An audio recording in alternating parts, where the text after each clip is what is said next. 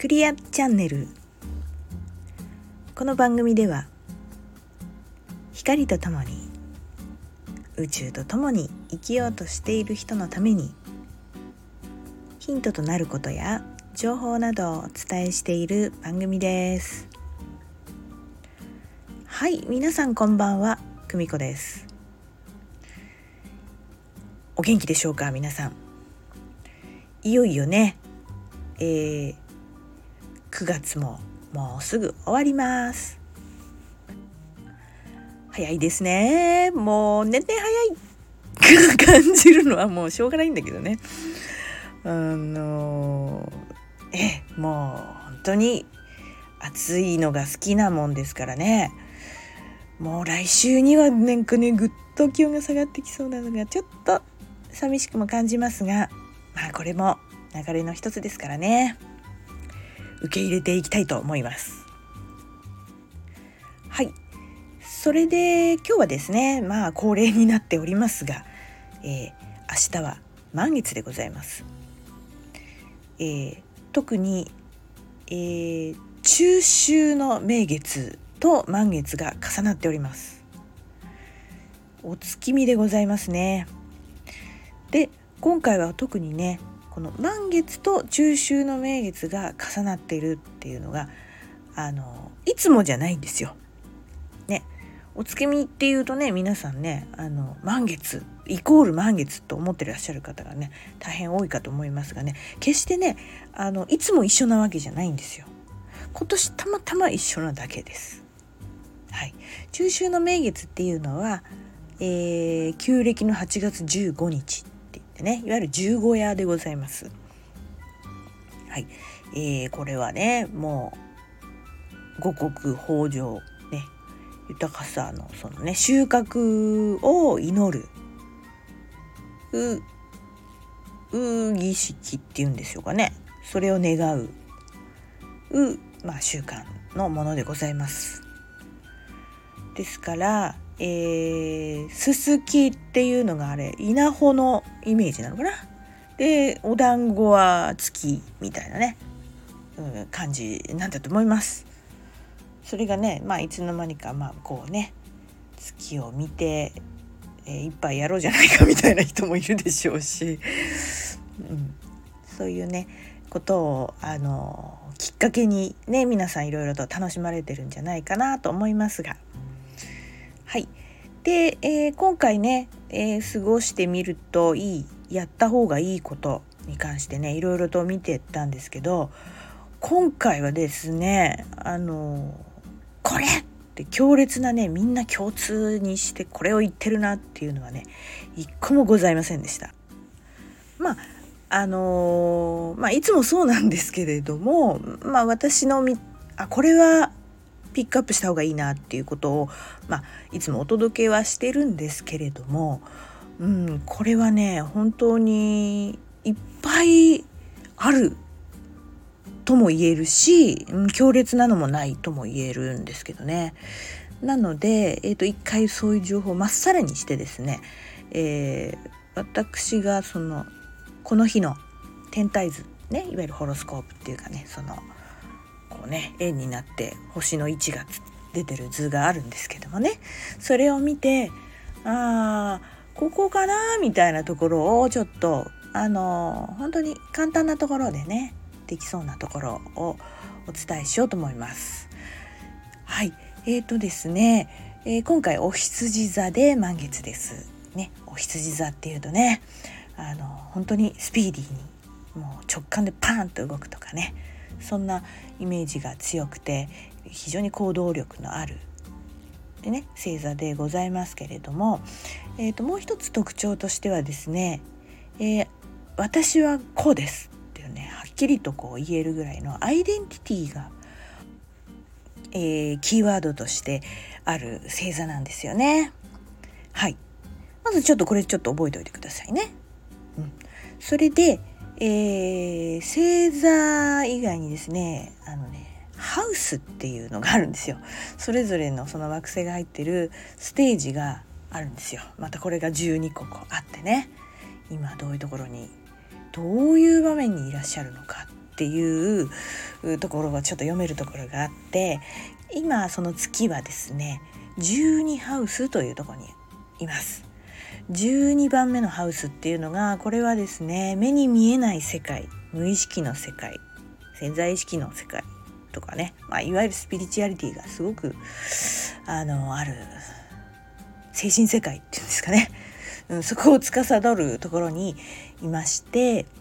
えーね、今回のお月さんはですね、えー、他の惑星が角度をね取ってないんですよ。唯一だから太陽ねあの新月は太陽と月が重なってるから、まあ、見えないんだけど今回満月は太陽が本当に地球を飛び越して向こう側にいるんですよ反対側にいるのねだからあの反対側にいるっていうのはねそれだけねこう真正面から覗いてるっていうね意味があるんですけれどもその真正面がちょうど半分のところでロックハウスというところから見てるんですね太陽が。そうするとそのロックハウスっていうのはね、まあ、お仕事というかねあのこうするべきとかね割とルールを司るって言ったらいいのかなこうした方こうするべきこうあるべき的なねちょっとそういうきちっとしたピチッとしたね場所なんですよ。ですから、えー、それが非常にこう刺激を与えている唯一それが刺激を与えているっていうところでもあるので、えー、ぜひですね、えー、今回の満月はオンとオフをしっかりつけてでオフの部分ね無意識の世界ですからしっかりと休む、うん、これが私はおすすめです。ね、こうしなくっちゃしなくっちゃとかこうするべきっていうのが刺激を与えているんですけれどもそれがねなんとなく過ごしてるとそういう風になっちゃうので意識持って休むっていうのがねやった方がいいんじゃないかなと私は思います。はい、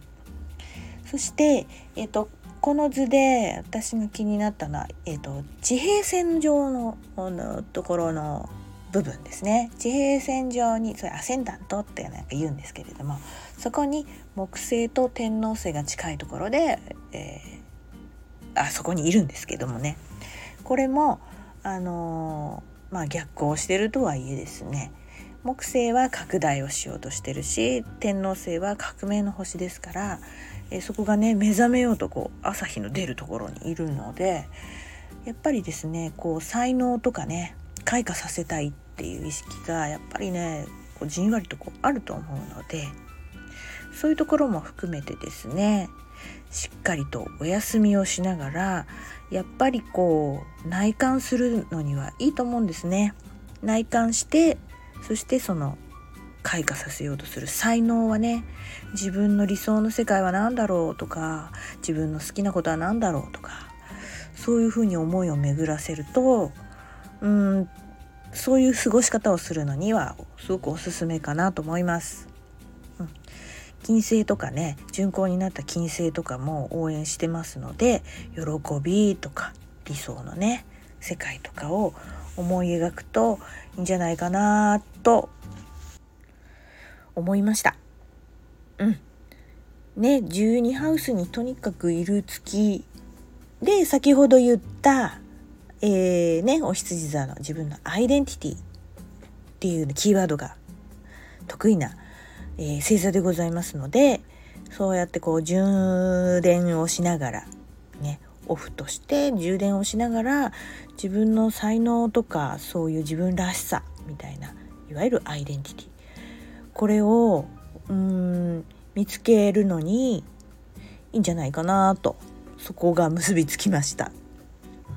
アイデンティティって何よっていう人がいる？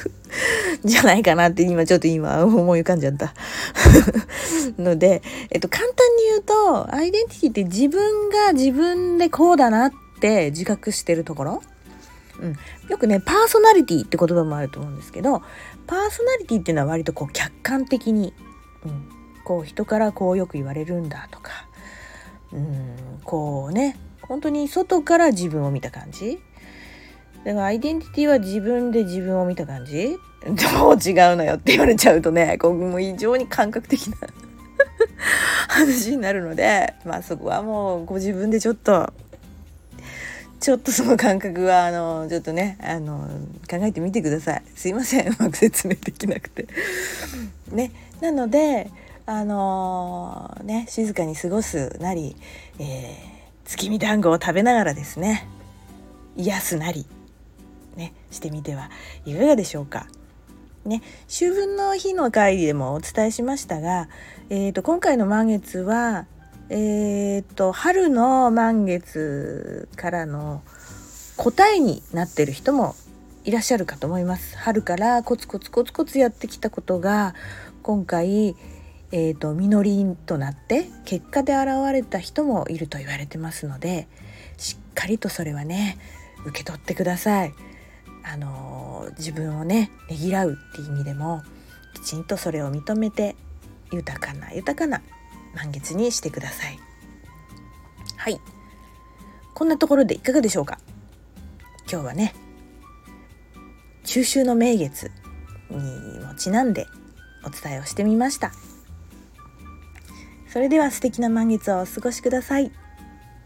さよなら。バイバーイ。